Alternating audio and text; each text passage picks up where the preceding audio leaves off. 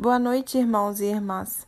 No estudo de hoje, nós tivemos a agradável presença do nosso querido amigo Álvaro Morderrai e o tema foi Caim e Abel.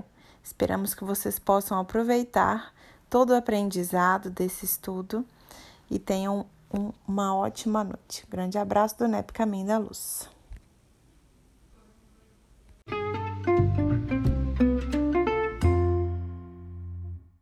Todo mundo, né, que nós sejamos assim, essa noite muito agraciados, como sempre somos no nosso estudo, e recebendo o nosso, o nosso irmão Álvaro Moderrai, que com toda, todo carinho vem nos trazer essa, mais essa noite de reflexão, né, sobre Caim, Abel, sobre a raça adâmica, onde, como ele mesmo disse, cabe espaço para nós explorarmos muitas outras outros temas que são de muita importância para o entendimento é, da, dos ensinamentos de Jesus. Né? Nós vamos sempre procurar lá a, a cultura judaica que nos, nos favorece esse ensinamento grandemente.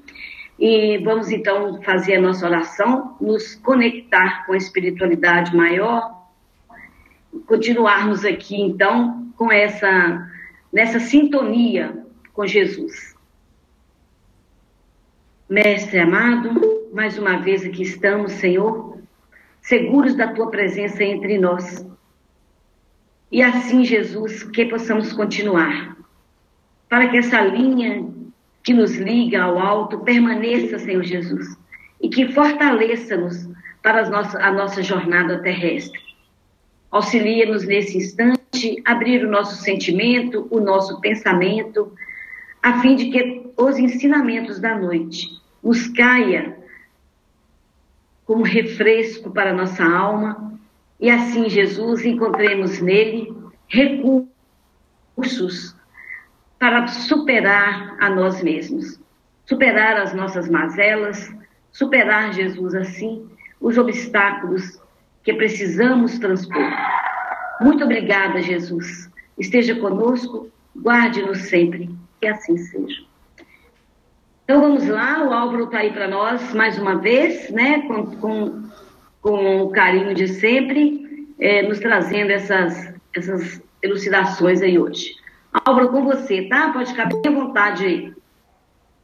Sabe que estava ouvindo agora, durante a pressa, me veio alguns pensamentos que não estava nem no script, mas eu acho que vale a pena a gente falar. Que o que a gente precisa para entender o Evangelho? O que a gente precisa? A gente vai encontrar uma resposta lá no livro Nos Domínios da Mediunidade, salvo engano, no capítulo 2, mas posso estar equivocado quanto ao capítulo. Quando o Espírito Aulus, quando vê aquela luz daqueles dez participantes de uma reunião mediúnica, explica André Luiz que pergunta se eles seriam grandes iniciados da, da lei das leis divinas. E, o Espírito Aulus fala não, eles estão incumbidos de boa vontade. De boa vontade. Então o que, que a gente precisa? De boa vontade. A gente precisa de boa vontade para entender, para estudar, para viver o Evangelho. E se a gente tiver boa vontade, e nós nos organizarmos em grupos de estudo, onde cada um vem para contribuir com aquilo que melhor tem a dar, a gente encontra essa comunhão de luzes. E é interessante a gente pensar que todo o texto do Antigo Testamento e grande parte do texto do Novo Testamento, ele sempre está colocado em narrativa espiral que é uma narrativa espiral? Narrativa espiral, eu não sei se. Eu, eu não me vejo, tá, gente? Então eu não sei se vocês estão, vendo direitinho, se dá para entender. Mas dá para ver minha mão aqui? Dá, né? Então, uma narrativa espiral, ela trabalha sempre aumentando, dentro dessa, dessa espiral, o raio de alcance de entendimento. Sempre o texto ele começa em uma em pequenas frases, de uma maneira muito condensada, a explicar leis divinas, isso vai abrangendo, vai expandindo e vai engrandecendo o nosso entendimento. Por que, que eu estou dizendo isso? Porque se a gente pegar aqui, ó, Caim e Abel, que está no capítulo 4 do livro de Gênesis, esses capítulos, eu sempre gosto de dizer, não foram colocados lá por Moisés, nem os capítulos do Evangelho, nem os capítulos do Antigo Testamento. Isso foi realizado pela Igreja Bizantina no século V. E aqui nós vamos encontrar no livro de Gênesis a grande espiral, a primeira na criação do universo, a espiral, onde através não da letra, mas do espírito, a gente vai encontrar um modelo cósmico. Isso vai se isso vai se repetindo, isso vai se repetindo. Por exemplo, quando a gente vai encontrar a construção do tabernáculo, ali a gente tem um modelo cósmico, onde as leis divinas elas estão inscritas nesses sete dias da criação, que a gente já sabe, Emmanuel fala para nós, lá no livro O Consolador, que os sete dias representam, os sete dias representam eras, grandes eras. Então aqui nós não estamos falando de textos esquecidos e que alguém resolve trazer um ou mais, ou uma, um grupo de expositores, palestrantes, pesquisadores, estudiosos, resolvem trazer novamente à tona da luz da doutrina dos espíritos. Não. Aqui nós estamos falando de textos que eles são tão importantes e fundamentais que quando Jesus está falando as suas pregações, ele está dando seus ensinamentos, aqueles que ali estavam, todos já compreendiam o texto. E quando nós estamos ouvindo Jesus falando aos fariseus, eles entendiam com profundidade a discussão da lei como um todo. Então, quando a gente tem boa vontade e a gente quer entender o evangelho, a gente vai indiscutivelmente acabar chegando a um Antigo Testamento e a esses textos. E Emmanuel coloca isso lá no capítulo 7 do livro A Caminho da Luz, quando ele fala que esses textos ficaram esquecidos, eles eram apenas acessíveis aos grandes iniciados do judaísmo, que recebiam esses ensinamentos de seus mestres. E ele vai falar assim: mais um grupo de sacerdotes na França estão se reunindo para então estudarem o judaísmo como um todo e buscar no conhecimento do povo de Israel, não conhecimento que foi disseminado durante milhares de anos nesse ocidente religioso, onde o cristianismo se destaca numa não o cristianismo primitivo, mas o cristianismo a partir, vamos dizer, do, terço, do quarto século, ele vai se destacar por mal compreender e por fazer uma leitura extremamente literal que a doutrina dos espíritos tem como propósito tirar esses véus e falar assim: olha, isso tudo vai ser importante para a gente entender Jesus, isso tudo vai ser base para a gente entender o Evangelho e para a gente viver a doutrina dos espíritos. Então, a história de Caim e Abel, a gente vai falar também um pouquinho de Adão, mas eu vou deixar mais Adão e Eva para o final, focar um pouco mais em Caim e Abel. Ela vai começar como Caim e Abel, sendo dois filhos de Adão. Aqui, quando eu estiver contando, gente, eu não vou falar só o texto do livro de Gênesis. Eu vou trazer tudo aquilo que a maior parte das pessoas, não tudo, mas um pouco daquilo, que a maior parte das pessoas não tem acesso, que muitas vezes só tem em hebraico, ou só tem em aramaico, ou fica registrado em diferentes textos, que às vezes até tem alguma coisinha em inglês, que nós chamamos de tradição oral do povo judeu. Tradição oral porque é passado oralmente, mas isso está registrado, registrado em livros, como por exemplo o Talmud, como por exemplo o Zohar, como tantas obras. Mas Adão, ele teve dois filhos. Um deles era Caim e o outro era Abel. O primogênito era Caim. Diz o Midrash, e a gente vai explorar isso mais lá na frente, que Caim nasceu com uma irmã gêmea. A tradição oral do povo judeu é Midrash. Toda vez que eu falar Midrash, gente, é isso, tá? Então, diz o Midrash que Caim nasceu com uma irmã gêmea. Não está no livro de Gênesis, está nas obras complementares. Abel nasceu com duas irmãs gêmeas. Então Adão disse aos seus filhos: construam um altar e vocês vão oferecer sacrifícios nesse altar. Altar em hebraico, misbeach. Sacrifício korban. A gente vai entender no hebraico porque essas palavras são importantes e a gente sempre fala elas em hebraico, porque elas têm um peso filosófico, um peso espiritual diferente do português. E vai lá e vocês vão oferecer sacrifícios. E Caim, ele era um agricultor, ele pegou as melhores de todas as frutas que tinha na sua região, ele comeu as melhores das frutas e ele pegou um pouquinho daquelas sementes da terra, das, dos grãos, nem as frutas mesmo, que são mais saborosas, ele colocou no altar. Ele coloca o que restou ali, o que ele não tinha de melhor. E, ou melhor, o que ele não tinha, o que ele tinha de pior, o que tinha sobrado. Mas Abel era um homem já muito generoso, ele já era mais consciente quanto aos seus deveres para com Deus. A gente não está falando que tem que se fazer sacrifício, tá, gente? E a gente está entendendo aqui que oferenda, sacrifício, não é só matar animais, mas aqui a gente tem que fazer primeiro uma leitura literal, depois a gente explora o texto tirando o espírito da letra. Abel, ele traz um cordeiro gordinho, dos mais gordinhos, dos melhores, e ele oferece naquele altar. E conta então que desceu uma chama dos céus, um fogo dos céus, e consumiu aquele sacrifícios. E aqui a gente já vai parar um pouquinho, eu já vou explicar um pouquinho. Primeiro, Corban vem da palavra karov em hebraico. Karov significa aproximar-se de Deus.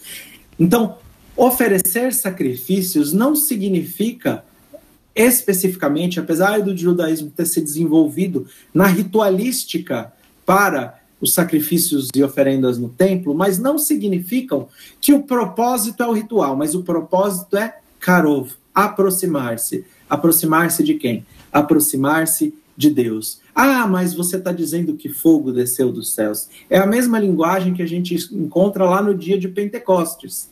Não descem chamas, línguas de fogo nos céus? É a mesma linguagem. É a mesma linguagem que a gente encontra o profeta Elias, quando desce fogo dos céus o fogo, ele tem uma representação da espiritualidade. Moisés enxergou, entre aspas, entre aspas, a manifestação de Deus numa sarça ardente, num espinheiro que pegava fogo. Dos quatro elementos que são trazidos por Aristóteles, terra, água, fogo e ar, o fogo é aquele que tem a capacidade de colocar o físico em um estado que já naqueles tempos não era mais físico, ele transforma o físico em algo mais etéreo. Então, aqui o fogo ele tem a representação do espírito, da espiritualização, aproximar-se de Deus através dos aspectos que naqueles dias eram aspectos valiosos do dia a dia, do trabalho, mas esses aspectos aqui vão servir para representar o quanto estão dispostos a cada um desses dois personagens, ou cada um de nós, aproximar-se de Deus oferecendo a materialidade. Não necessariamente cortar o pescocinho do carneiro ou colocar algo material. Tá dando para entender, gente?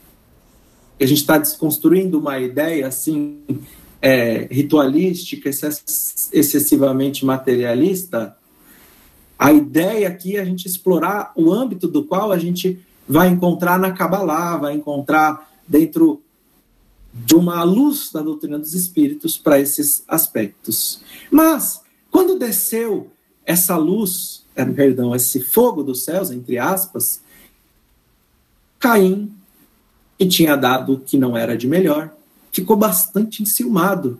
E ele falou assim: Olha, como pode ser e Deus fala para ele. Deus não tem boca. Deus aqui fala ou na consciência dele, ou através da mediunidade de Caim, algum espírito superior passa a orientar Caim e ele vai dizer: Olha, não se preocupa, não fique triste. Você está triste porque o fogo levou o a oferenda do seu irmão, você pode ser mais digno e maior do que o seu irmão Abel. Você pode ser maior.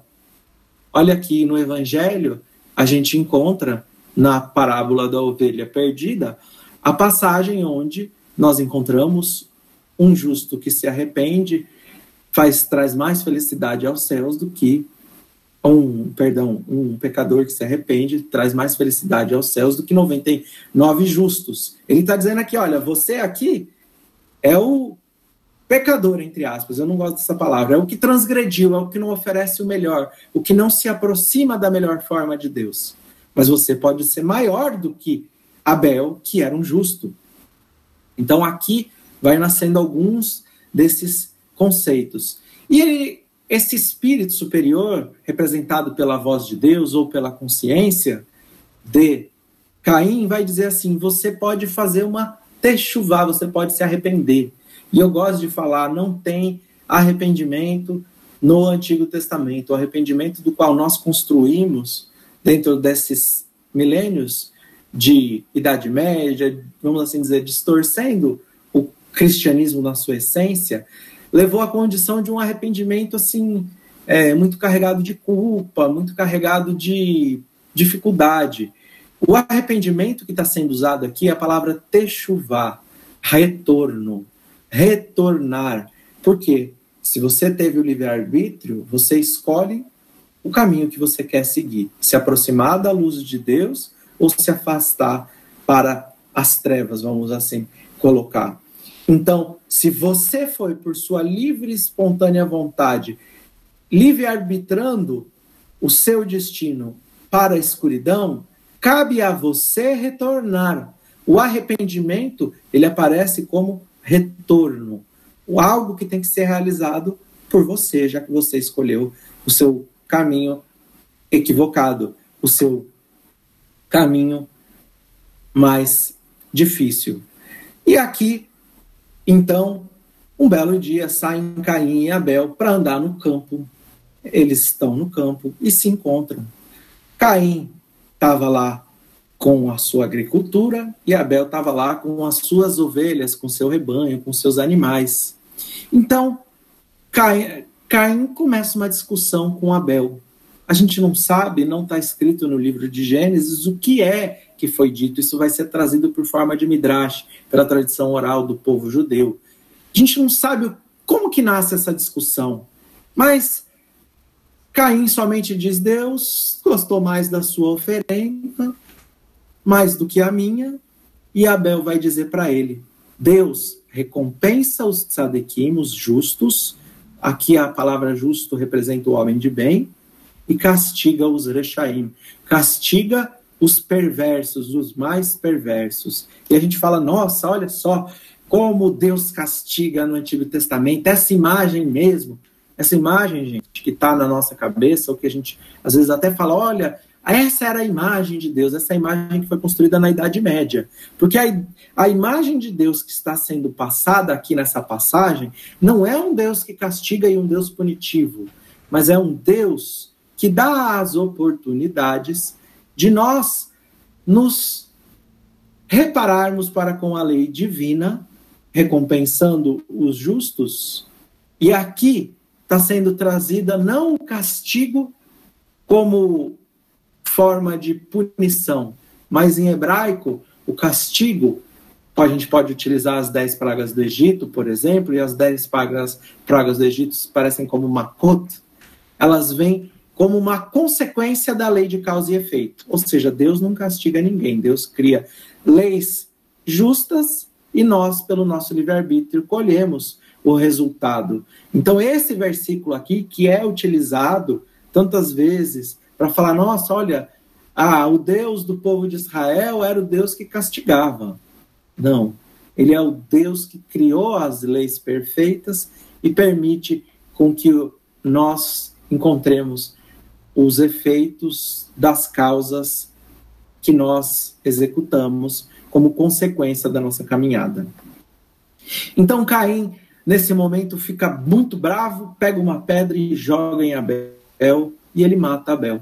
Ele coloca fogo no corpo de Abel para que Abel desaparecesse, para que ele não tivesse vestígios nesse mundo material do crime que ele cometeu, e nesse crime que ele cometeu, ele retorna para sua casa, ele já aproveita, ele não era tanto assim moralmente, a gente percebe, depurado, ele já não apenas comete um homicídio, mas ele já pega as ovelhas lá do seu irmão, o rebanho do seu irmão, e ele vai para sua casa com o rebanho dele. Quando ele chega na sua casa, mais uma vez, Deus fala. Fala como?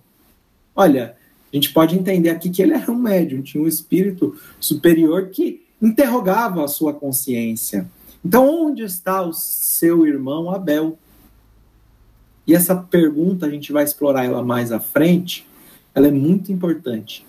Onde está teu irmão Abel? Essa é a pergunta, entre aspas, eu vou colocar como Deus falando, que algum espírito superior se utiliza para interrogar a consciência de Caim. E Caim responde para ele como talvez nem todos nós, porque a gente vai ver que tem uma maneira pior de responder para Deus. Fala, por acaso sou eu que guardo os campos? Agora eu devo guardar também o meu irmão? Eu pensava que aí do alto. A gente sabe que o universo não tem alto nem baixo. Então aqui esse alto é o mundo espiritual. Eu pensava que aí do plano espiritual você poderia estar é, ciente de todas as coisas.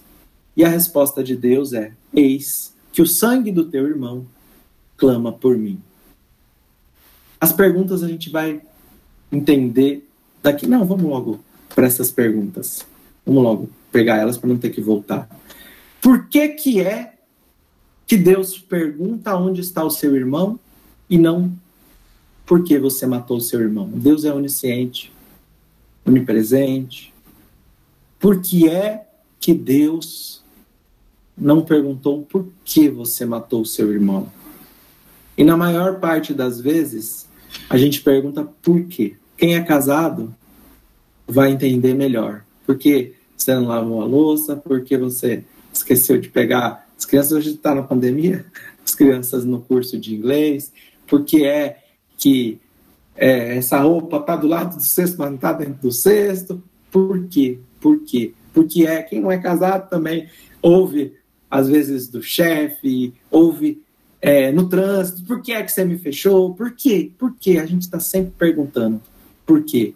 Mas dentro do porquê, a gente encontra acusações veladas. É uma forma de se inserir uma agressão para a posição espiritual da qual a pessoa se encontra. A forma da qual é questionada por Deus é onde você está.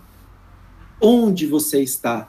Quando a gente encontra Adão e Eva no capítulo anterior a esse, Adão e Eva comendo, vamos colocar, o fruto da árvore da vida, Deus não pergunta por que vocês comeram.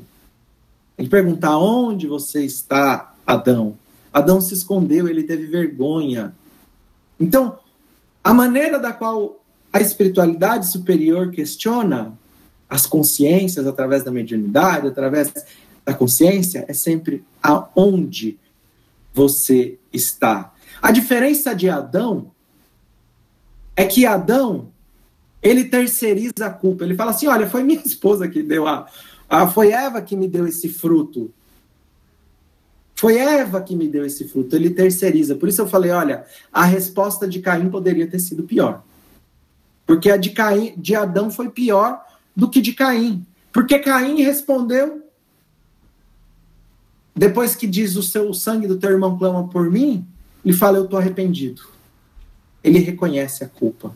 E aqui está o princípio, o começo de um movimento de regeneração, de um movimento de retorno, de um movimento de arrependimento, onde ele vai primeiro se arrepender, depois espiar e depois ele vai reparar. Então, aqui Adão terceiriza a culpa e Caim, ele não terceiriza, ele compreende e ele diz: o meu pecado é muito grande para eu suportar. A minha transgressão, ela é muito pesada. Isso fazia com que a consciência de, de Caim estivesse devendo para quem? para Abel? Não, Abel já não se encontra mais nesse plano. Abel está no plano espiritual.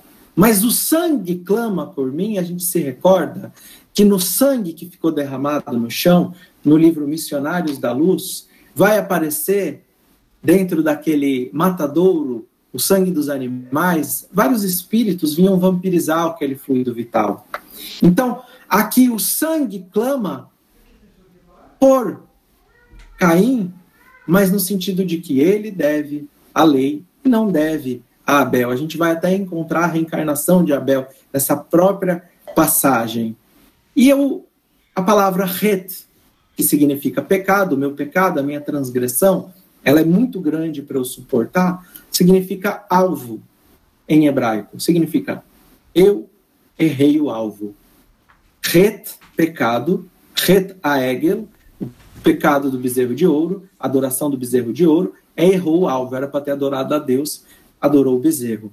Aqui era para ele ter agido com fraternidade, ele errou.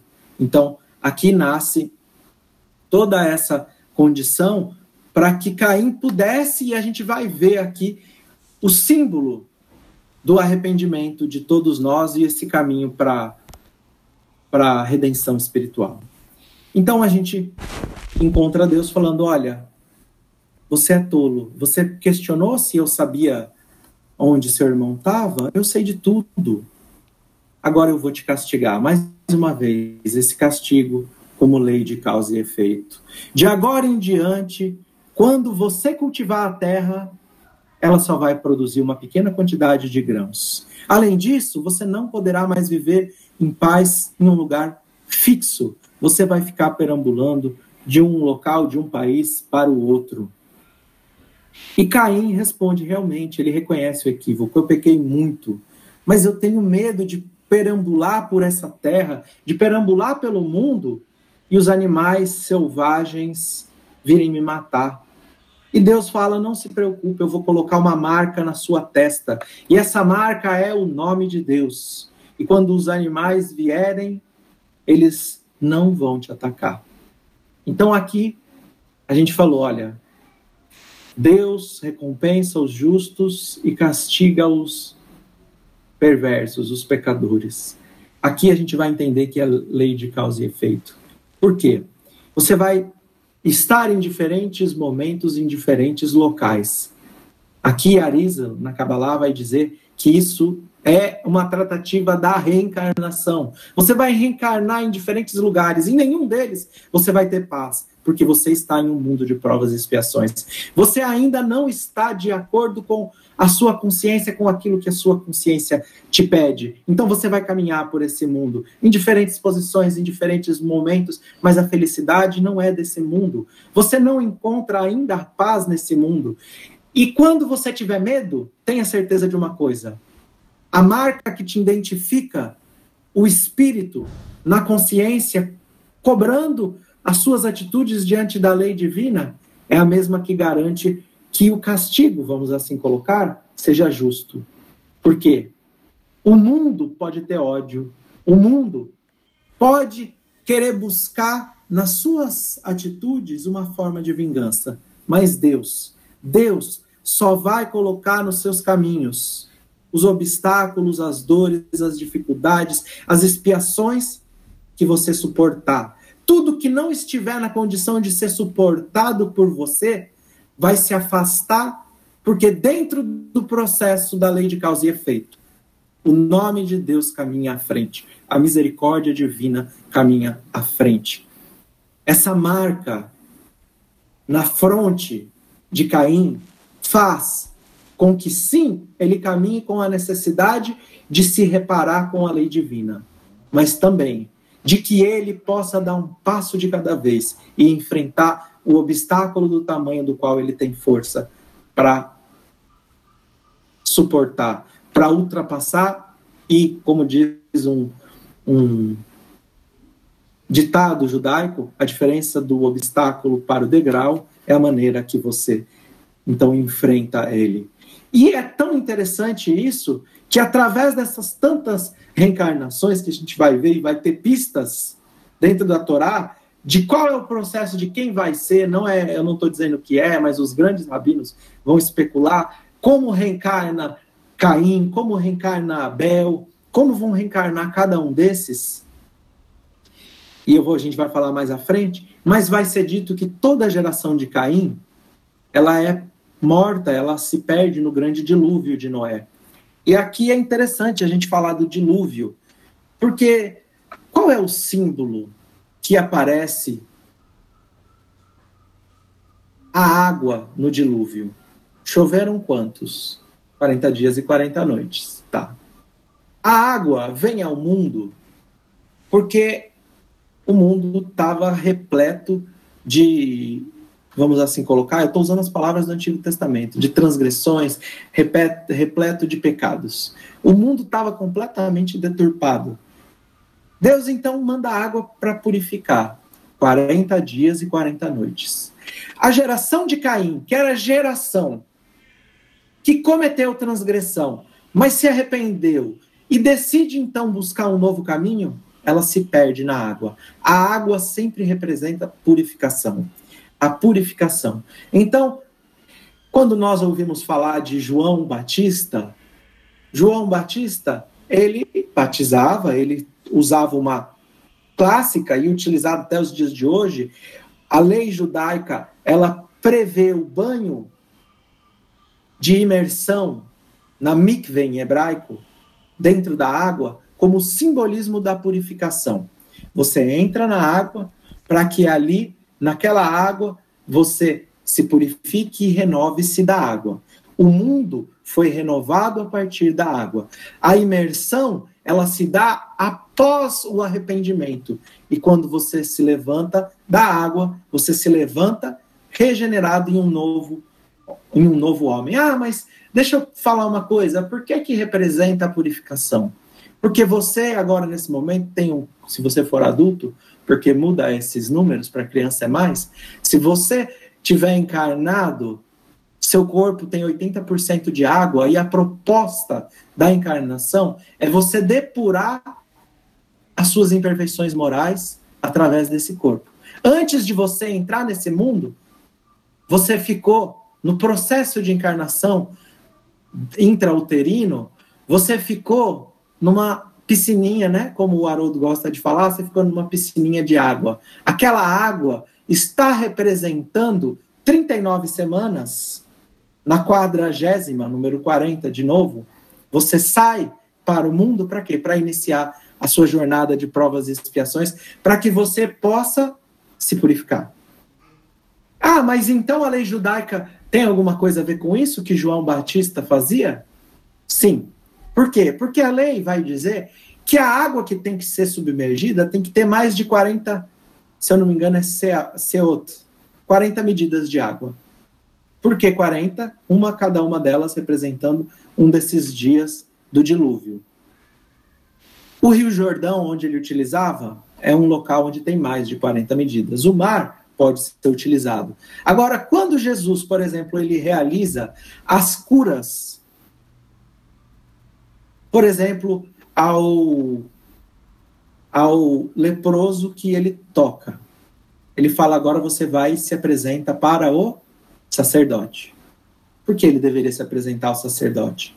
Porque ele já tinha se arrependido, ele já tinha sido curado, ele tinha uma nova oportunidade, mas de acordo com a lei judaica, ele deveria passar pelo processo de mikve, imersão, depois oferecer um sacrifício no templo, e o sacrifício aqui não é matar um animal, simplesmente, é o processo de aproximação com Deus, e depois de tudo isso, ele estaria ok. Jesus orienta ele.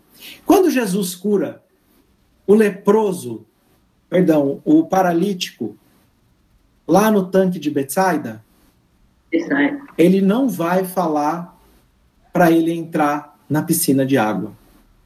Por que ele não vai falar para entrar? Ele não estava do lado de um tanque de água?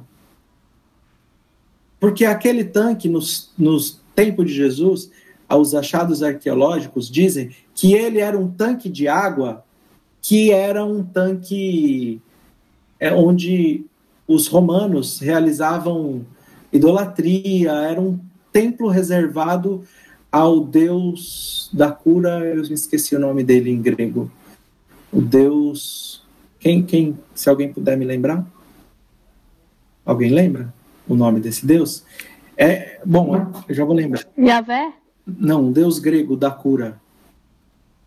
Desculpa. É o Deus. Esqueci o nome dele.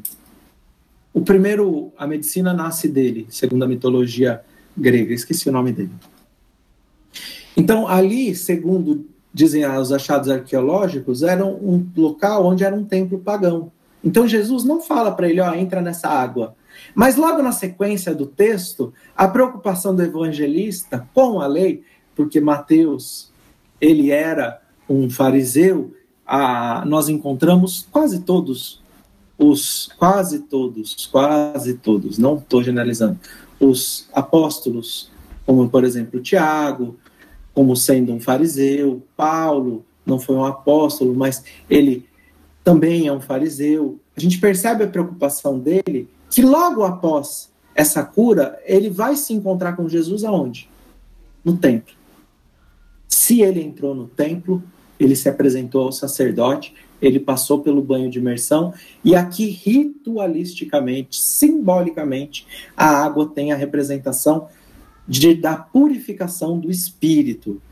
Depois de tudo isso, quando já não teria, entre aspas, um futuro para aquela humanidade da qual descenderia com características positivas, com imagem e semelhança divina, com características que tendem como a árvore a se aproximar da a ir em direção a Deus, a ir em direção ao sol, nessa representação, Noé, perdão, Adão teria um terceiro filho. Qual seria? Set. Set, segundo a Kabbalah, segundo a tradição oral do povo judeu, ele seria a reencarnação de Abel, que desencarnou.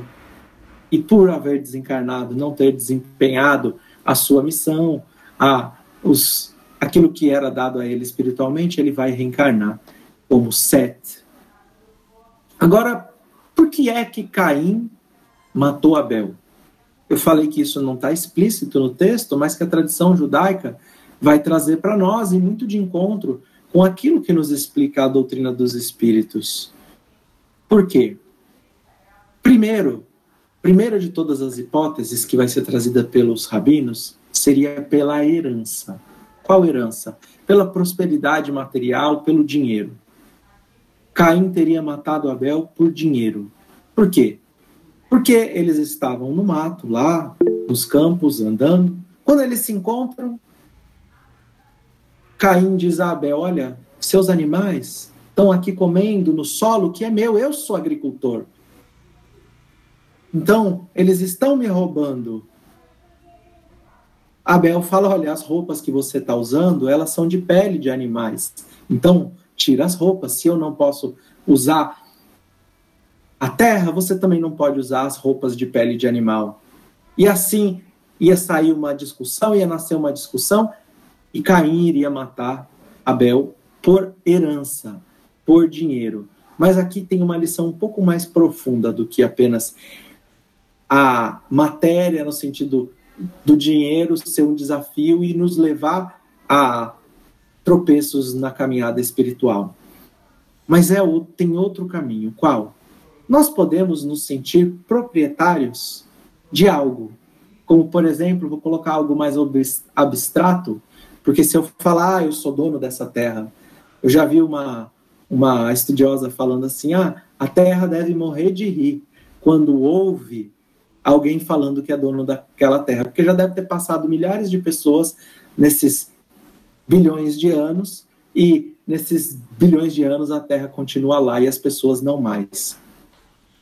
Mas se a gente pegar algo mais abstrato, que a gente sabe que a gente não é dono de nada material, poderia falar: não, eu sou dono desse conhecimento. Realmente, o seu espírito adquiriu esse conhecimento, o conhecimento e o tem como propriedade. Mas quando alguém vende, por exemplo, a medicina, quando alguém está vendendo uma vacina, isso, apesar de estar tá sendo comercializado naquele momento, o conhecimento se torna patrimônio da humanidade. E mesmo que a pessoa desencarne e ela leve aquilo como conhecimento, adquirido pelo seu espírito, abençoa toda a humanidade. Tudo aquilo que nasce de um atributo divino, então, por exemplo, a misericórdia, a bondade, a justiça, o intelecto, Deus é inteligência su suprema. Então, o intelecto é um atributo divino, a inteligência suprema é um atributo divino, é um atributo divino.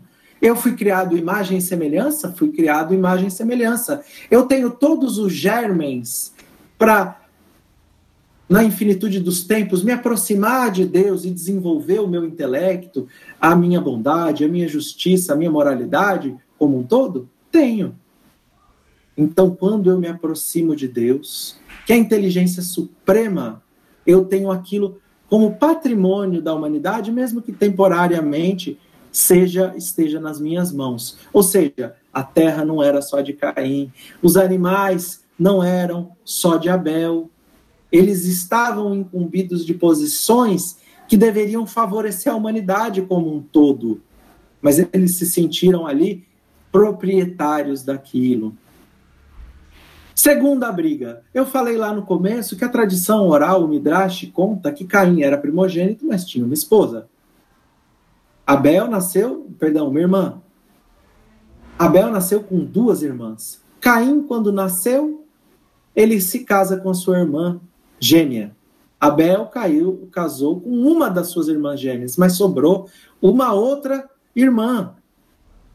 Vai contar então esse rabino que eles brigaram por causa daquela mulher e naquele momento ele mata porque Caim falou: Eu sou primogênito, eu tenho direito de casar com ela.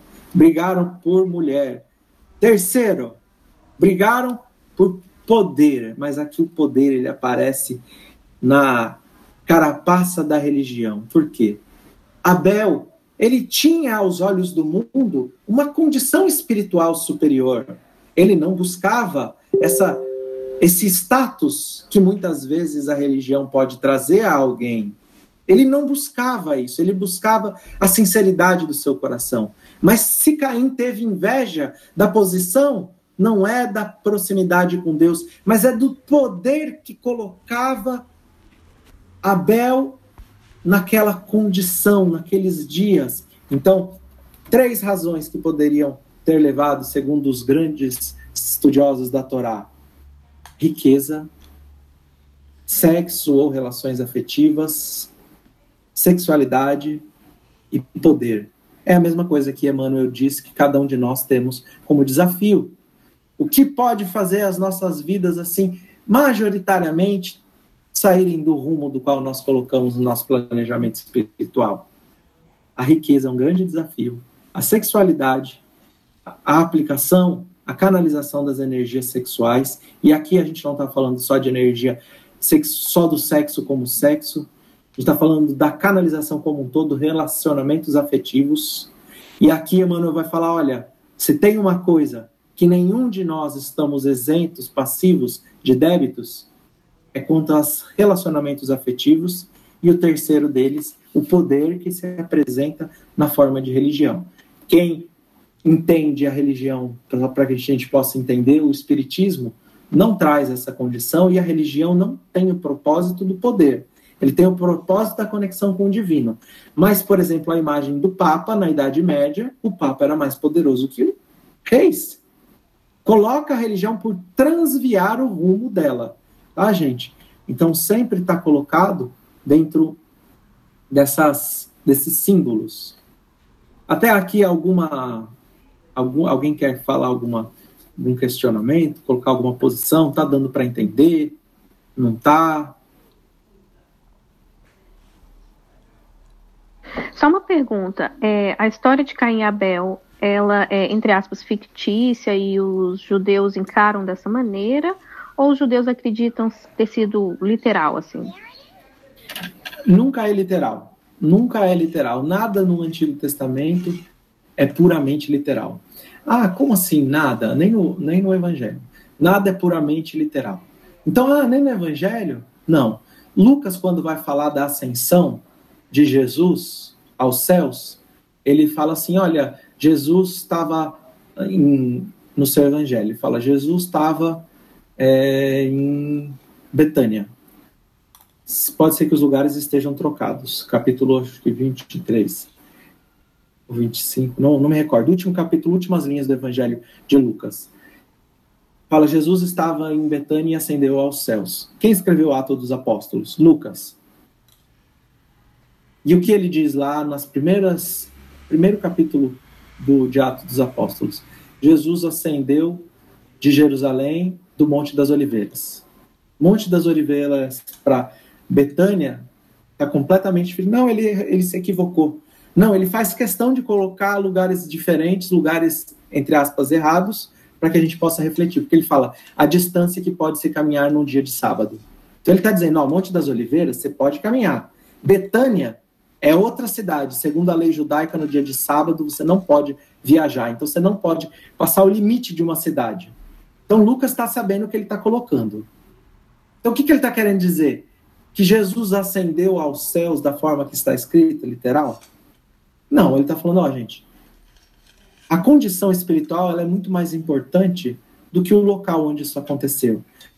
Então, todas as passagens do Antigo Testamento, elas estão falando de história? Algumas sim.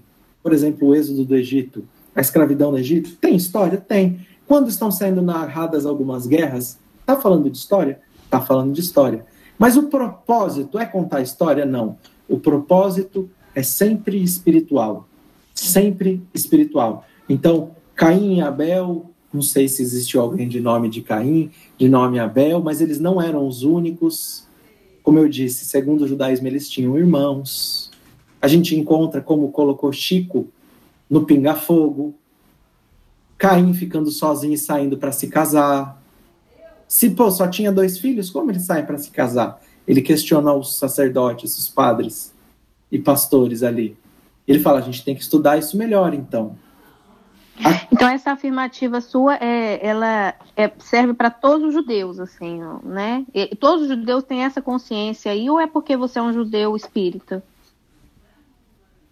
O texto que eu estou trazendo aqui é todo baseado em estudo do judaísmo à luz da doutrina espírita. Falar todos os judeus é muito difícil, porque, por exemplo, é, tem judeu ateu, você tem judeu diferentes, por exemplo, Padre Manuel da Nóbrega era judeu.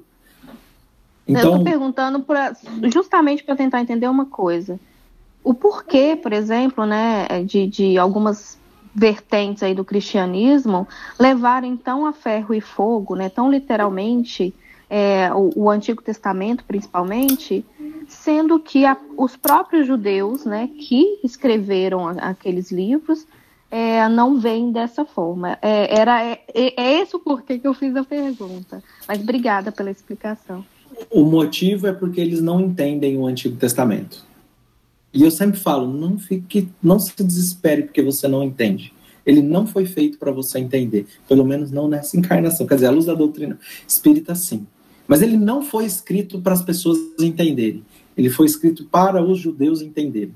Emmanuel coloca também lá no capítulo 7 do livro A Caminho da Luz. Verdadeiros monumentos arquitetônicos, labirintos de símbolos que apenas os maiores dos mestres poderiam compreender. O judaísmo não é feito para se entender. Tanto que se você quiser estudar qualquer tema, você não tem um livro, fala, ah, Caim e Abel, aqui tem tudo sobre Caim e Abel. Não tem. Você precisa de pesquisar, isso está no Talmud, isso está é, no Midrash, na Mishnah, tem muitos lugares que estão escritos. Então é um quebra-cabeça. Se você estudar muito, você consegue se lembrar alguns desses locais e junto né, com o estudo hindu, o estudo com rabinos, você consegue decifrar. Por que é que o cristianismo, como eu disse, depois do cristianismo primitivo, depois se desfaz desse conhecimento judaico? Porque existe uma ruptura muito grande. Tem uma foto que eu gosto de mostrar, eu talvez até tenha ela aqui, posso procurar daqui a pouco, que é a igreja, está na Catedral de Estrasburgo, na França, divisa com a Alemanha, está uma estátua representando a igreja, o cristianismo naqueles dias, e uma outra representando o judaísmo. O cristianismo está lá com uma cruz, coroa, segurando um cálice, de cabeça erguida, e o judaísmo está com as tábuas da lei para trás, de cabeça baixa, com vergonha. Por quê? Eu sempre falo, por que, que Judas traiu Jesus? Por que, que o nome dele foi traduzido como Judas? Que não era, né? A gente sabe que os nomes eram em hebraico. Por quê? Para culpar os judeus. Só que a morte que está lá no descrita, o símbolo do cristianismo nos dias de hoje, a cruz, não é uma morte judaica. Um tribunal judaico jamais mataria por crucificação. Então, por que é? Porque existe uma ruptura do cristianismo com o judaísmo e do judaísmo com o cristianismo, e essa ruptura ela é tão brusca que passa-se a negar os aspectos judaicos até o ponto de querer se estudar, por exemplo, o evangelho, dizendo que isso não tem nada a ver com o judaísmo. Respondi a sua pergunta? Sim, sim, muito obrigada. Então a gente vai encontrar outro aspecto no Gênesis 4, versículo 15: Aquele que matar Caim será punido sete vezes. Então, um comentarista ele vai dizer: olha, aquele que matar Caim, ele vai ser punido até a sétima geração. Depois a gente vai encontrar e quem matar Lemer, esse vai ser esse vai ser vingado 70 mais sete vezes. Então, 4, 24 e 4, 15. Então, da onde surgiu Mateus 18, 21 e 22? Quantas vezes devo eu perdoar? 70 vezes 7. Porque aqui está se falando desse processo de causa e efeito, que ele é mal compreendido, mas Jesus busca isso e vai falar: olha, o perdão é o caminho. Caim não estava devendo para Abel, ele estava devendo para Deus. Ele estava devendo para a lei divina. Outros aspectos interessantes que a gente vai encontrar aqui nessa passagem. Adão, vivendo 930 anos. Sete, vivendo 912 anos. Enosh, vivendo 807 anos. 905 anos, perdão, Enosh. E aqui a gente vai encontrar um monte de gente vivendo um bocado um bocado. E aí, gente, isso é literal ou não é? Dentro da mesma pergunta da Suelen. A gente sabe que não. O que, que pode representar? Por exemplo, a geração de Adão, 930 anos. Outra posição histórica é que os reis na antiguidade, eles poderiam fazer até um aniversário por ano. Um aniversário por ano, por mês, perdão. Por que por mês? para que eles recebessem presentes. Todos esses eram grandes líderes, foram reis de suas terras, eram as cidades-estados, que é trazida lá por Aristóteles, por Platão.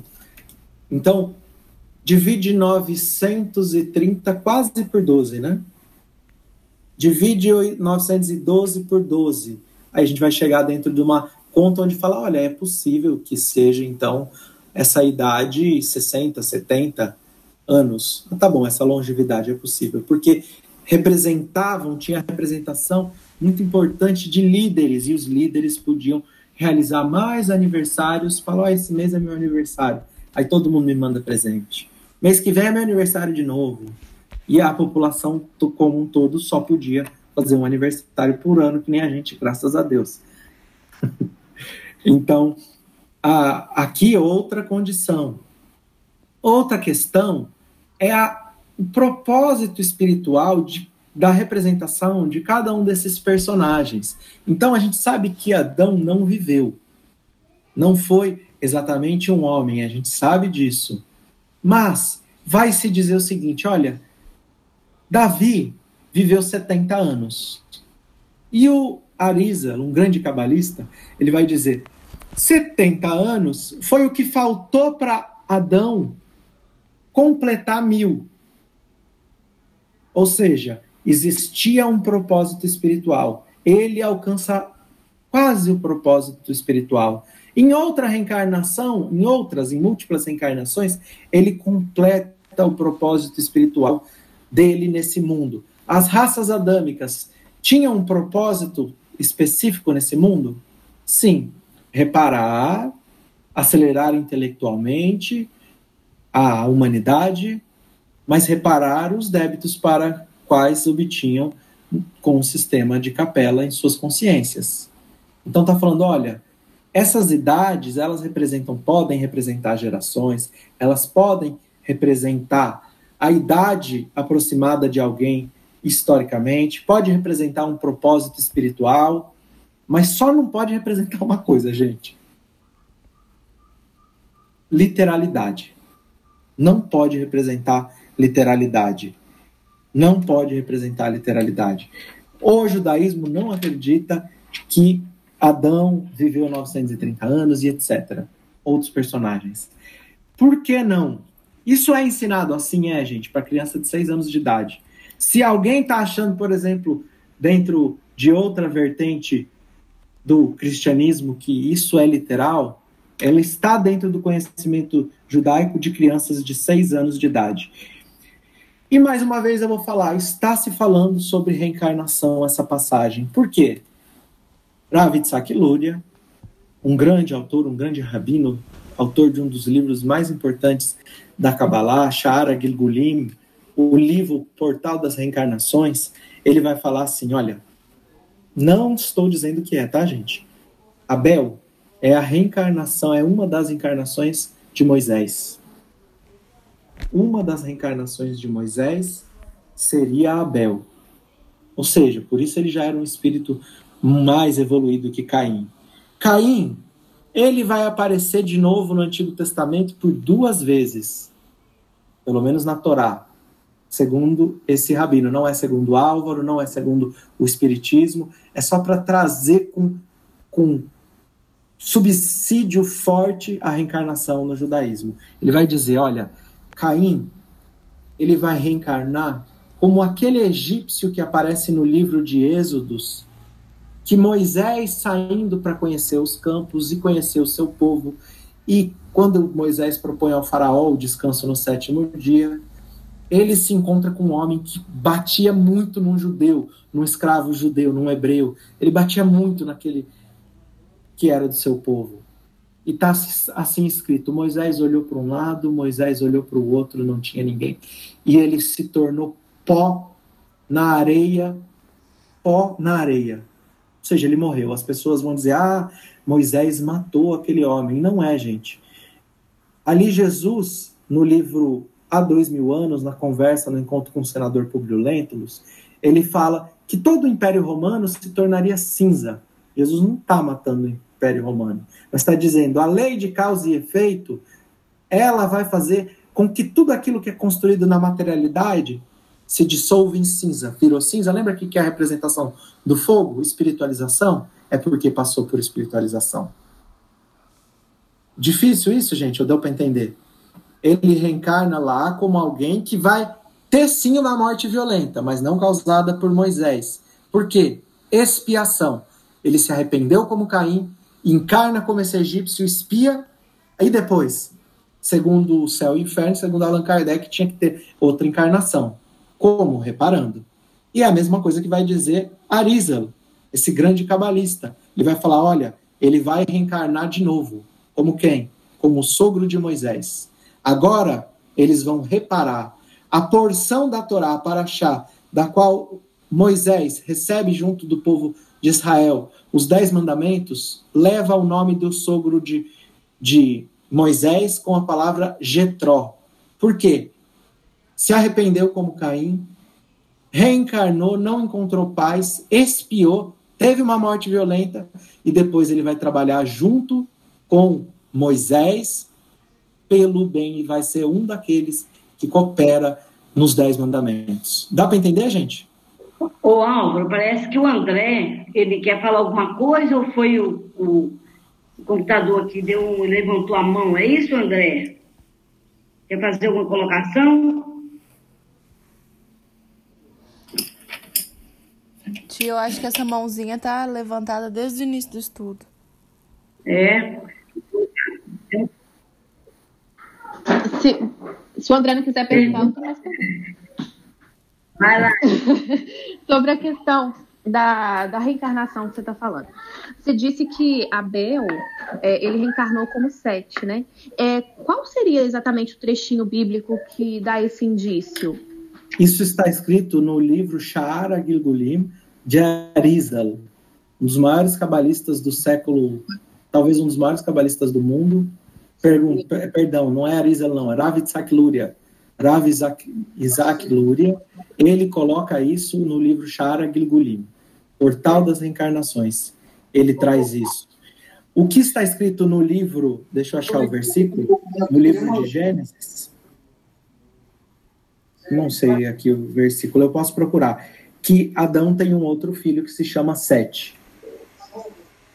Uau. Sim, sim. Eu, eu, o texto da Bíblia eu conheço, mas é, é, eu queria só mesmo ver na Bíblia, se, se na Bíblia tem algum indício de reencarnação é, nesse momento, entendeu?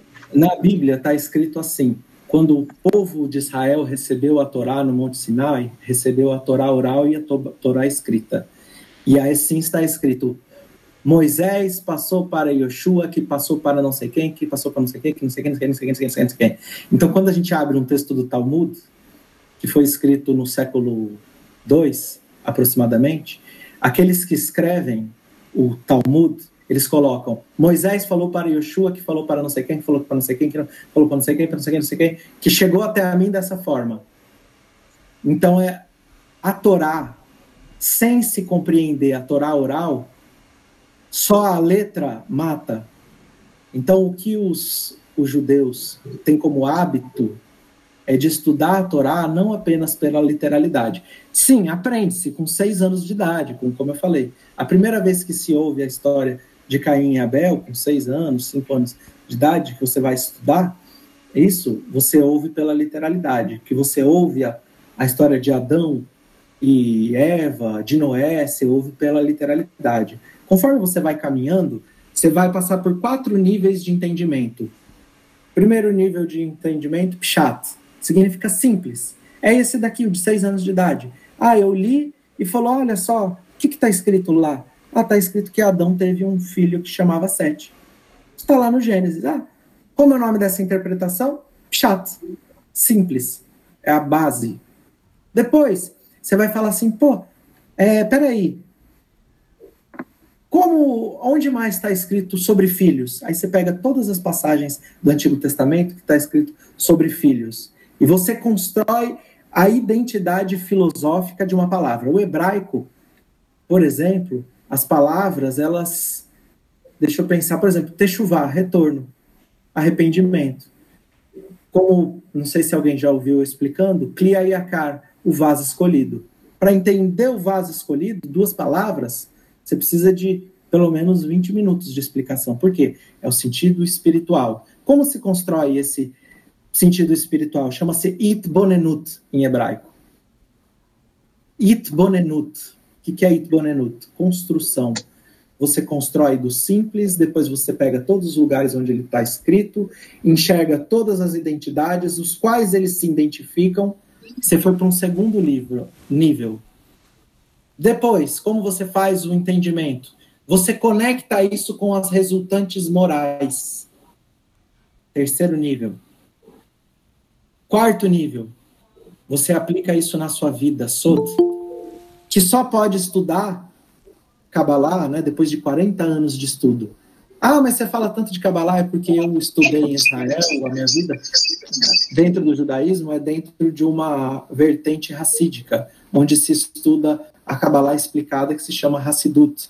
Ela foi revelada muito próximo, um pouco antes de Allan Kardec, e existe no livro do Zohar, que seria.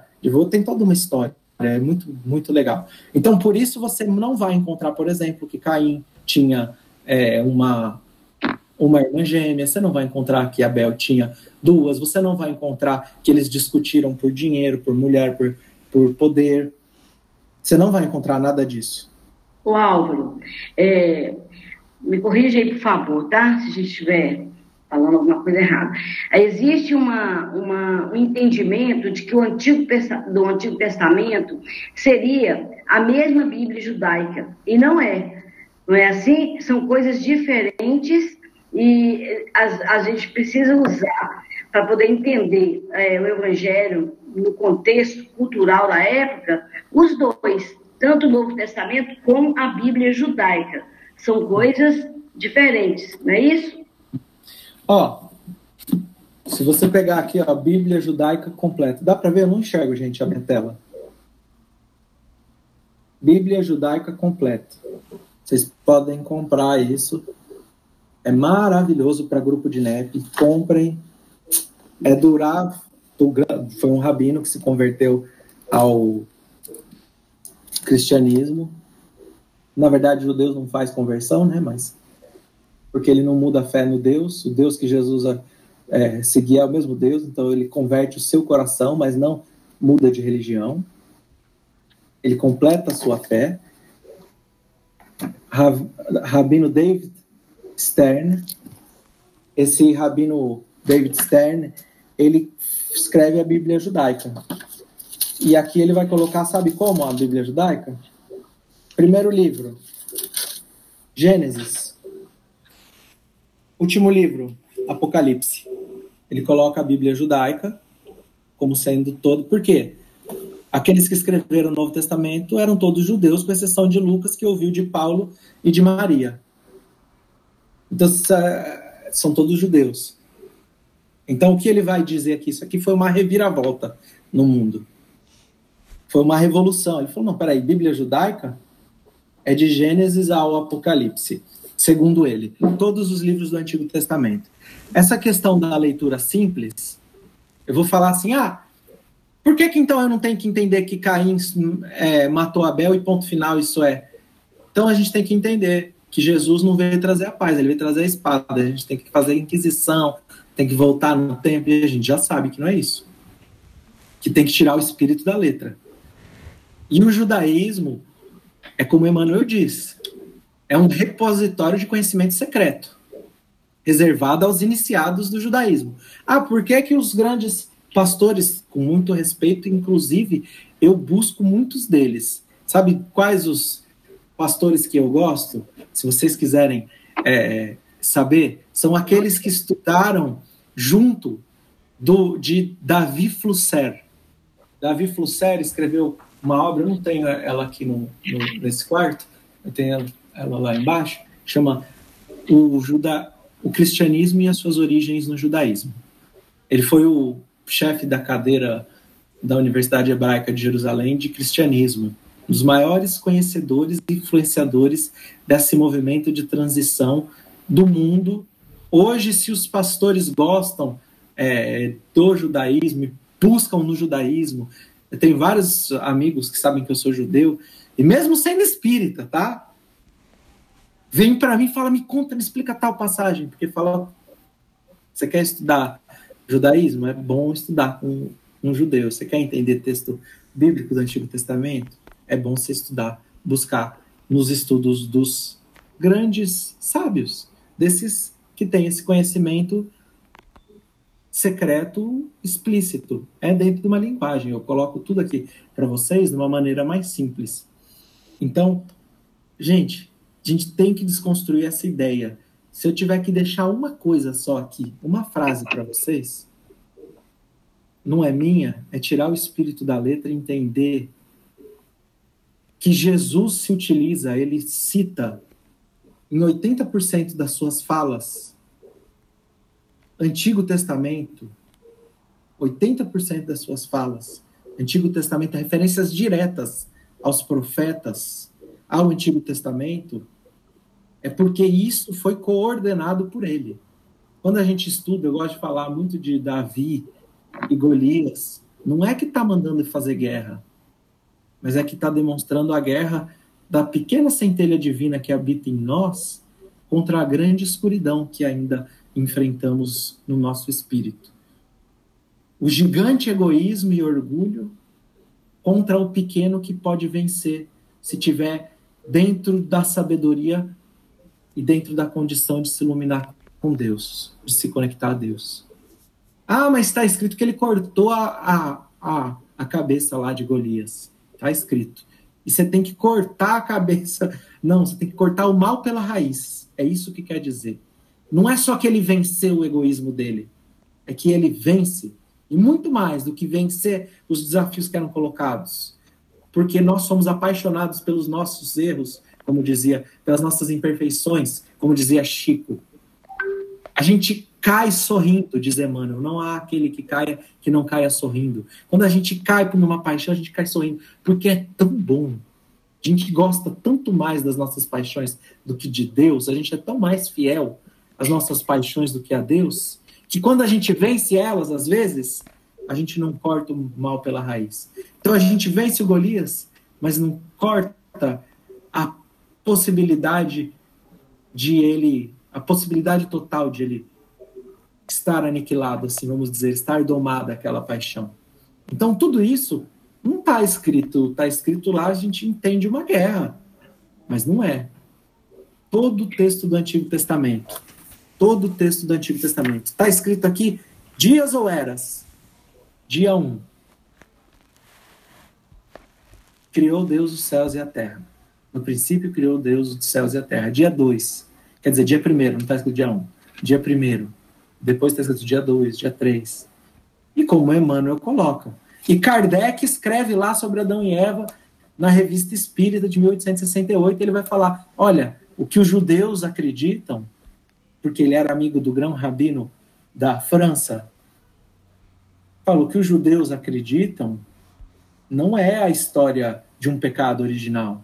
Então, se eu tiver que deixar alguma coisa, gente, alguém escreveu aqui, ó, o Deus da cura é Esculápio, ele mesmo.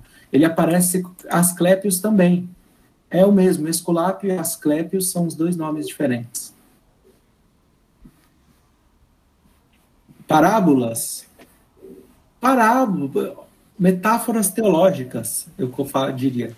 Algumas parábolas, algumas verdades escritas com, com algumas verdades escritas com um fundo espiritual, alguns trechos históricos, talvez alguns, mas inspirados.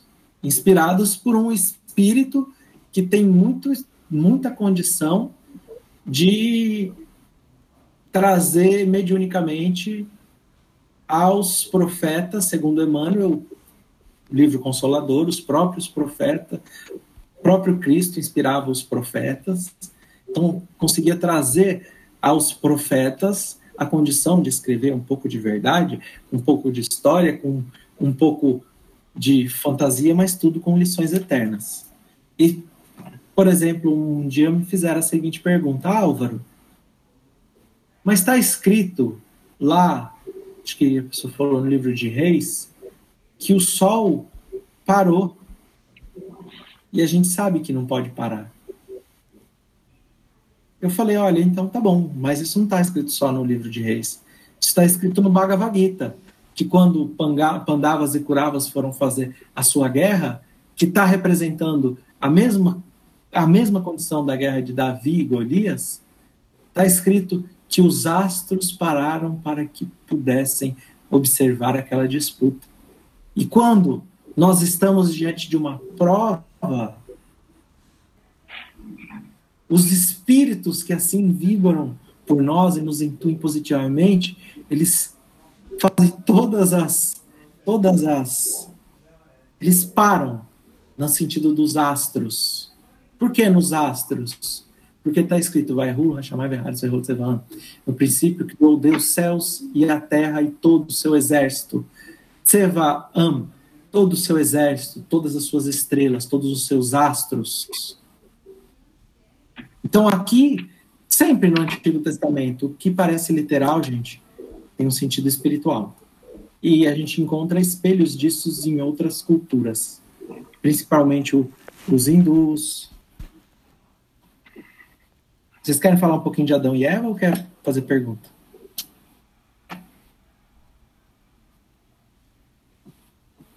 Hum, acho que perguntar, né? Acho que que ouvir, né?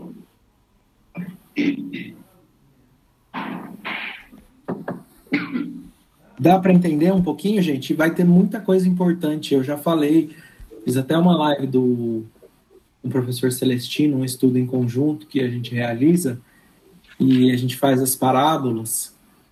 e eu até expliquei, a gente explicou junto outro dia, um trabalho conjunto nosso, a parábola do filho pródigo, e eu coloco lá que Jesus está repetindo a história de Jacó e Esaú. Mas não é apenas a história de Jacó e Esaú. Porque antes de Jacó e Esaú tinha outros dois gêmeos que tinham exatamente o mesmo perfil que eles. Esaú era um homem caçador, era um homem do mundo, e Jacó era um homem que estudava, era conectado às leis divinas. E aqui a gente vê Caim e Abel no mesmo sentido, e os dois eram gêmeos. Então, para entender também com mais profundidade, lá como a gente acho que foi 2 horas e 40 de live, explicando essa passagem, a gente colocou. Eu conto a história de Yaakov e Esav, e a gente explica isso como uma profecia, como é, sendo dois que habitam dentro de nós, e aqui Caim e Abel entram também como dois que habitam dentro de nós. Quando nós estamos encarnados, nós encontramos essa tendência de Caim ao egoísmo, de não querer se conectar a Deus, de encontrar na matéria um desafio que muitas vezes a gente não consegue vencer, como Abel, mas Abel também vibra dentro da nossa consciência, fazendo e guiando nós, deixando um caminho claro de como nós devemos agir. E Adão e Eva é exatamente a mesma coisa, porque Adão e Eva também estão dentro de, dentro de nós. Adão vem da palavra Adão, Adamá. Adão é sangue.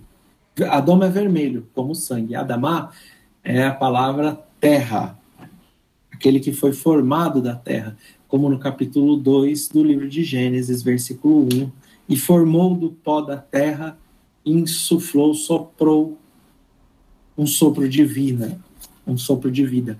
Ah, então Adão está correlacionado às raças adâmicas? Sim, uma, da, uma das representações é a representação das raças adâmicas vindo no exílio de Capela e encarnando nesse mundo. E quando esses espíritos chegam, o que, que acontece?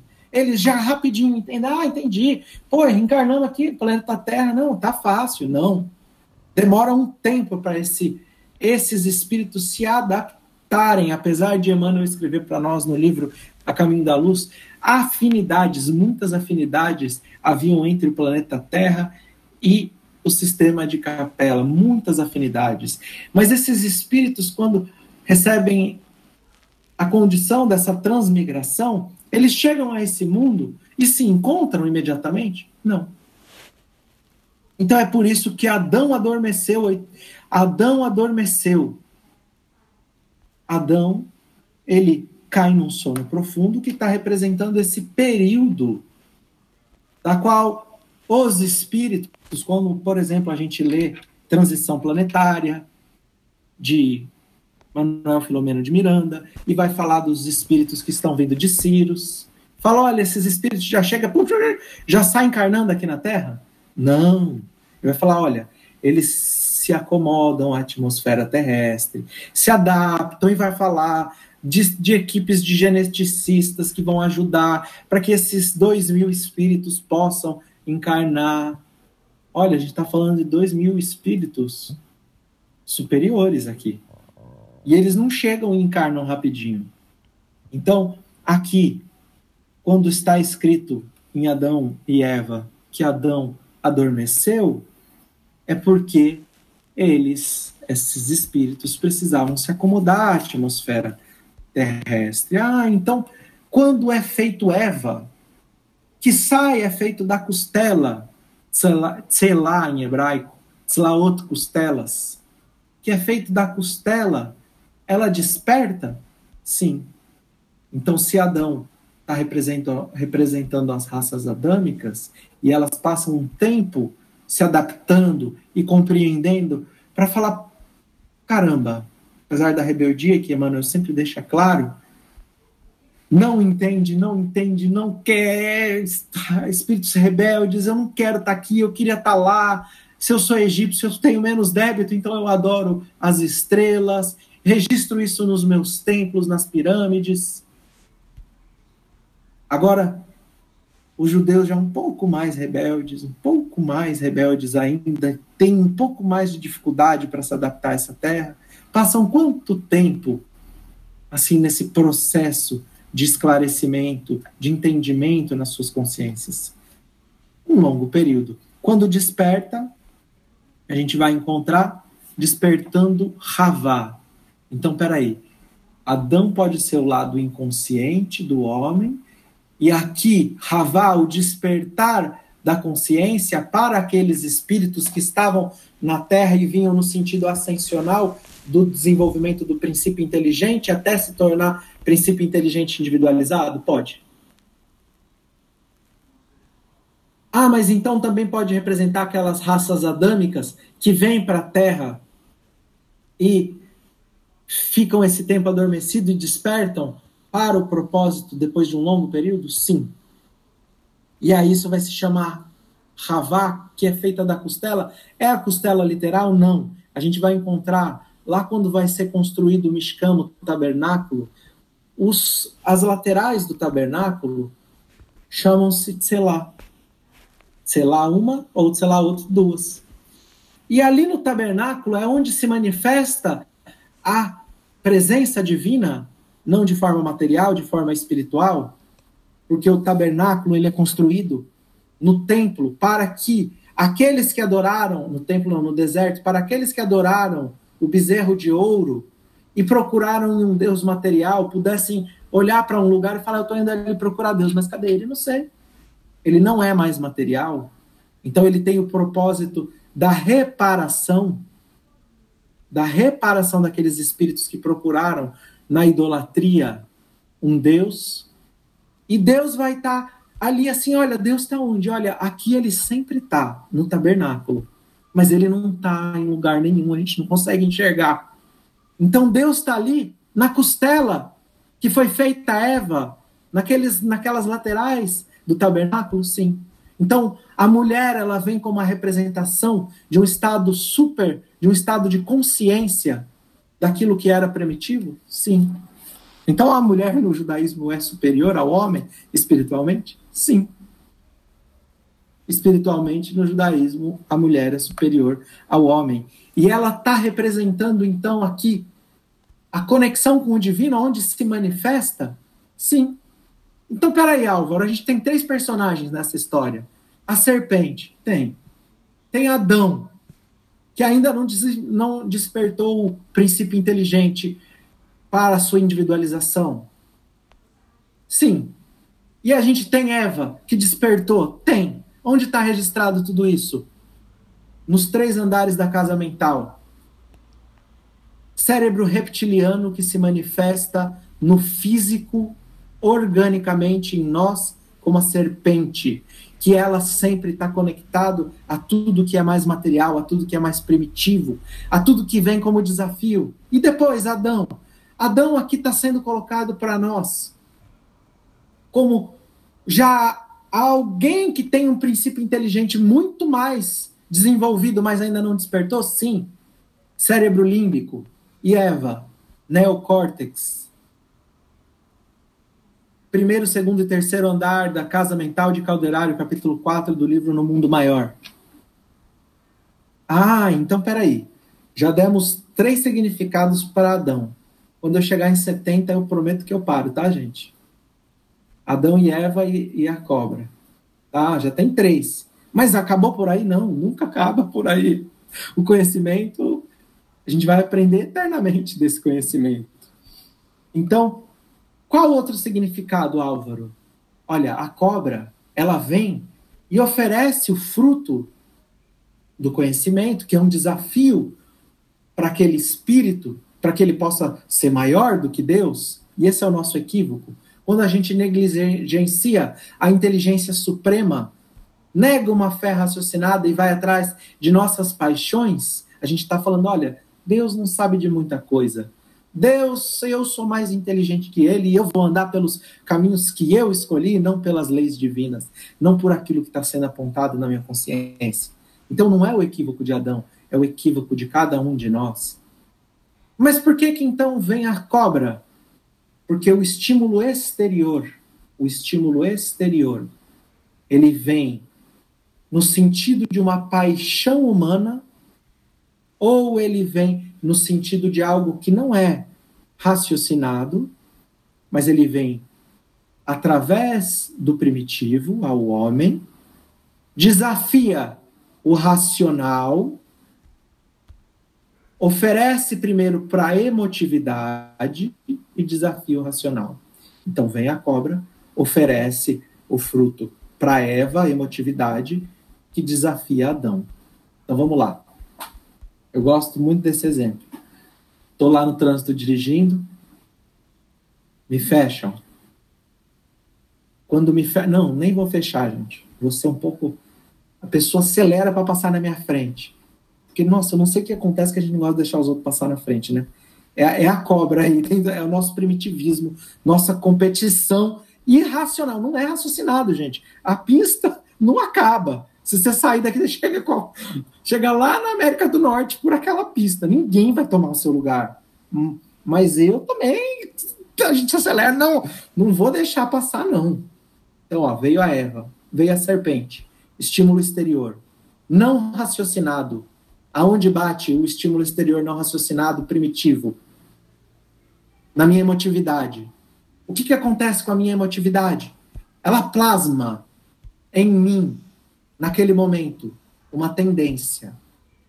A minha atmosfera psíquica pode estar se conectando com aqueles que estão no trânsito em São Paulo, com aqueles que estão no trânsito na Índia. É, o trânsito em São Paulo é, é muito bom perto do trânsito da Índia. Aqueles que estão no trânsito da Índia, automaticamente eu digo qual é o meu domicílio espiritual.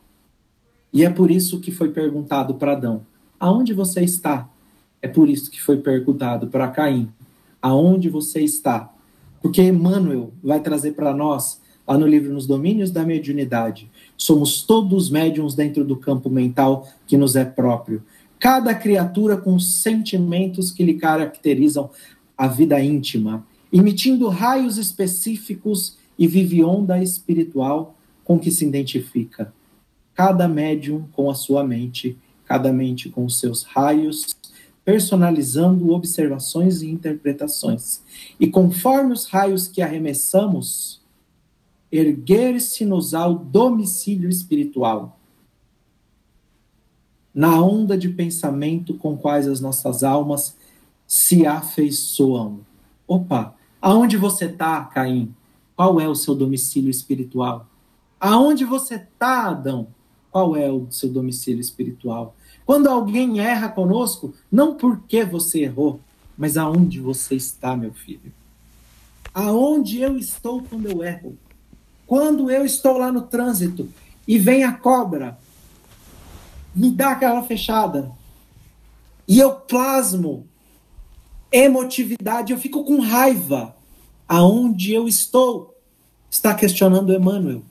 Esse é o seu domicílio espiritual. Esse é o seu domicílio espiritual. Nesse momento, como eu posso agir com a razão? Porque tudo isso foi irracional. É tudo automático.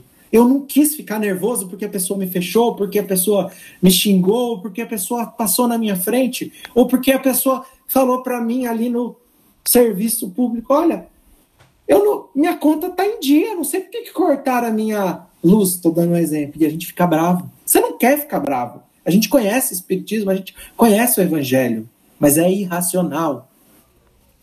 Ali nós estamos sendo testados pelo primitivismo que se manifesta organicamente no nosso cérebro reptiliano. Isso é sobe para nosso para nossa emotividade e se plasma.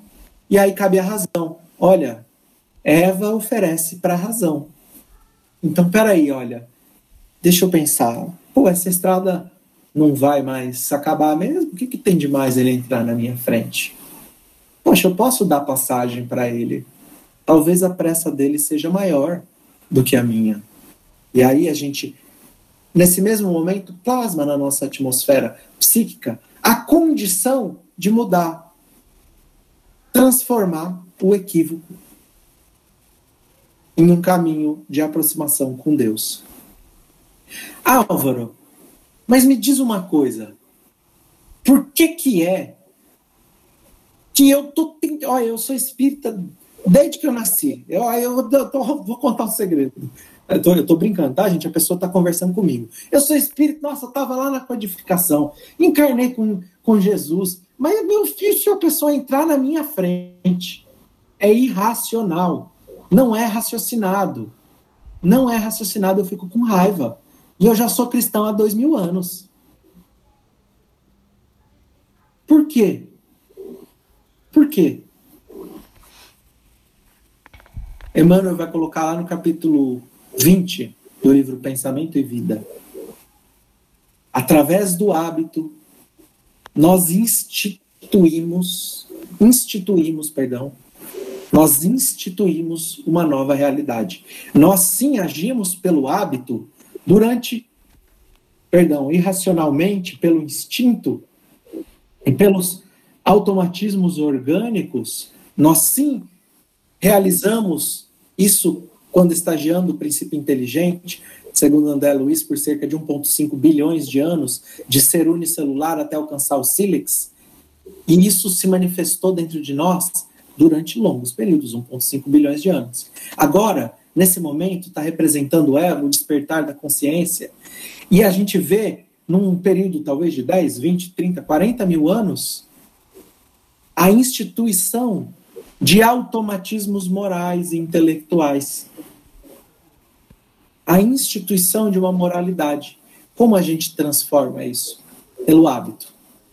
Vencendo uma vez, vencendo duas vezes, vencendo 100 milhões de vezes, vencendo até o momento em que a nosso domicílio espiritual já não mais vai ser provocado pelo primitivismo orgânico, que aqui é representado pelo cérebro reptiliano e pela serpente. Então, acho que nosso horário vai dar, né, gente? É, esgotou. É, é um tema muito instigante, né? E quando a gente abstrai esses ensinamentos, fica muito gostoso de ficar ouvindo, né, Álvaro? E a gente só tem a agradecer você mesmo muito.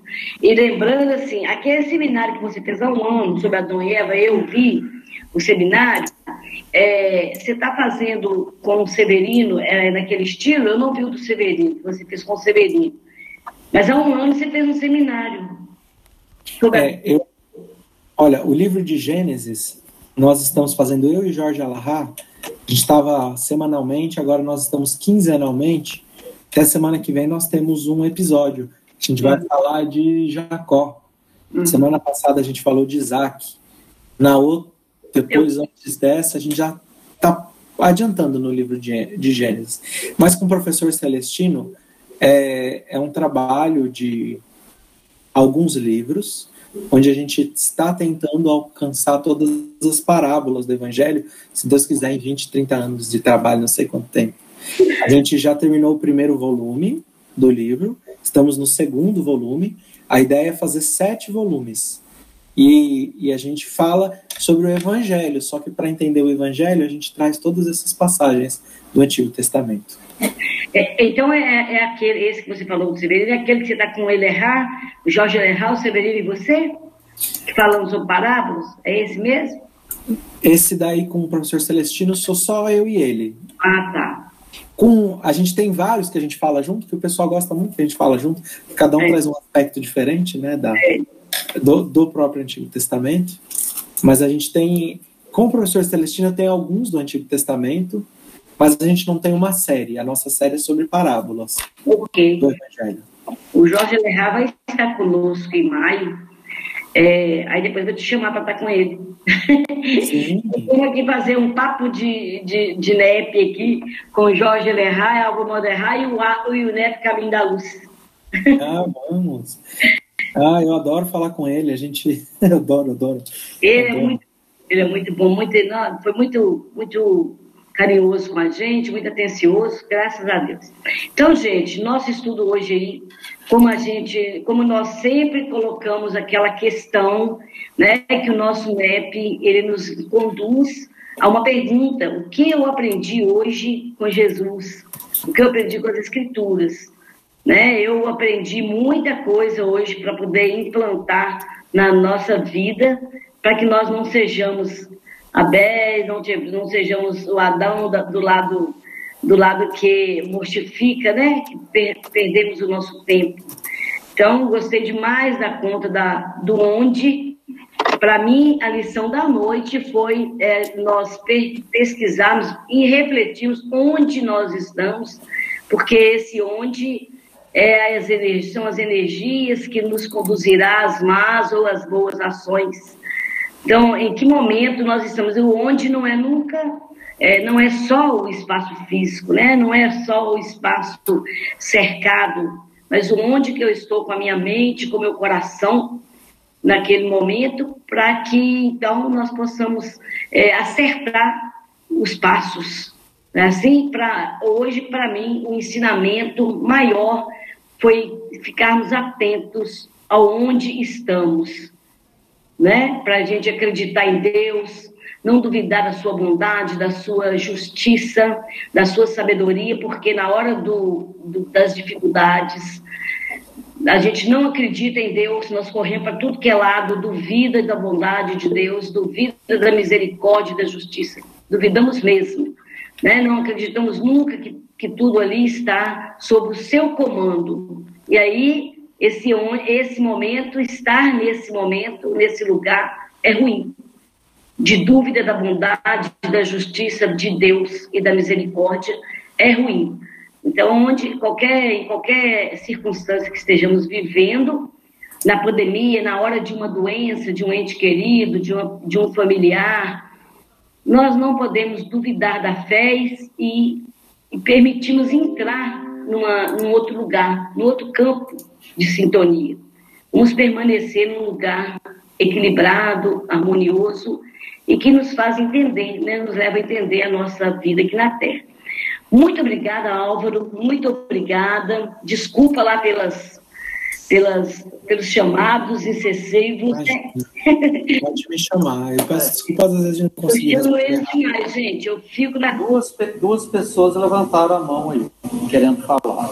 Gente, olha, duas pessoas levantaram a mão. Nós vamos então abrir para que nós possamos fazer considerações finais, né?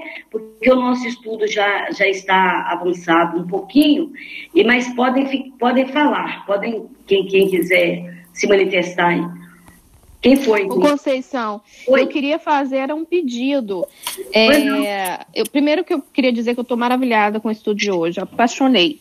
E segundo é que toda vez que cita, que fala em raça adâmica, cita a questão da, dos exilados de capela, eu não entendo bolhufas, porque é um gap de conhecimento que eu tenho.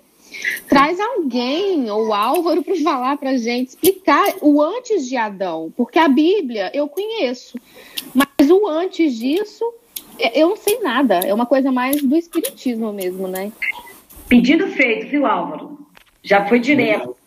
A, a, a, depois a gente conversa sobre uma data. Só vamos conversar sobre a data. O pedido tem, já passou.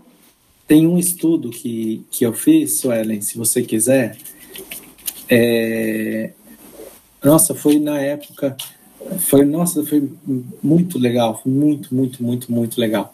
Que eu falo sobre os egípcios. Tem, tem alguns, eu já fiz no Paraná algumas vezes, também falando só sobre o capítulo 7, explicando do Caminho da Luz, sobre as raças adâmicas.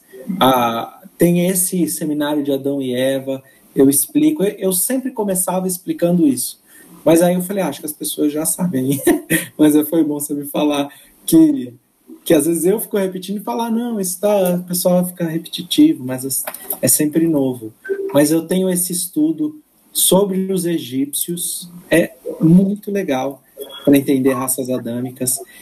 Eu explico a semelhança de tudo isso ah, com o judaísmo, ah, essas origens, Moisés mesmo, das faço algumas analogias sobre as quatro raças adâmicas. Hoje eu falei do Bhagavad Gita, que é dos hindus.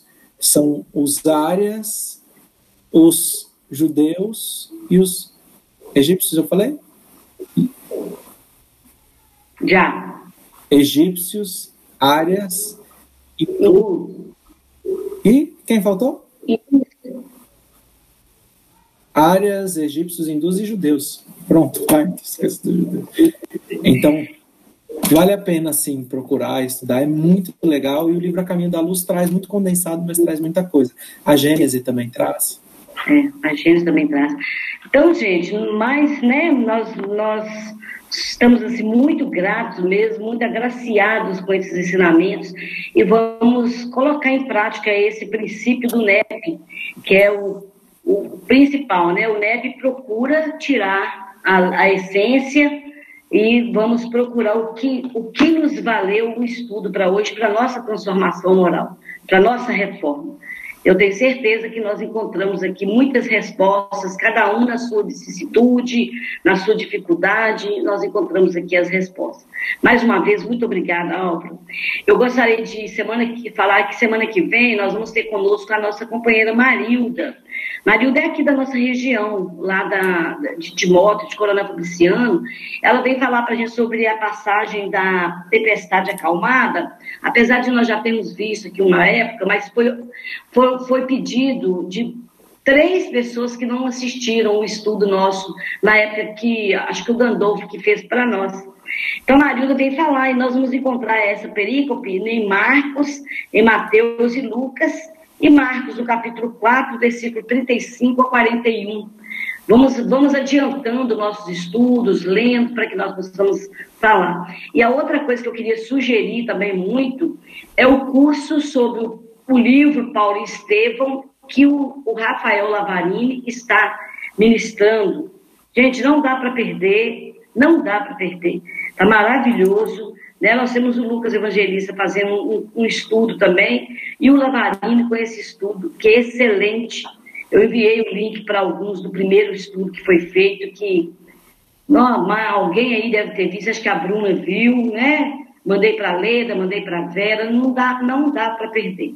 Tá? É uma coisa muito singular do Lavarini, né? Ele é um profundo estudioso do, do, da vida de Paulo e, e ele tem dado assim para nós um suporte muito grande de ações na nossa casa espírita, no movimento espírita, é, na nossa vida como espírita. Então, é, é, tirando do livro Paulo Estevam, que é, não é um, um simples romance. Né? Nós não podemos considerar o livro Paulo Estevam como um simples romance. Vamos, então, é, procurar né, estudar, quem puder ver os episódios, excelente, tá bom? Álvaro, muito obrigado mais uma vez. A nossa campanha para o projeto Amor em Ação da quinzena é leite e rosquinhas. Por favor, gente, vamos contribuir. Né? Esse trabalho é um trabalho maravilhoso que atende aos, aos nossos companheiros é, em situação de rua, aqui em Patinga.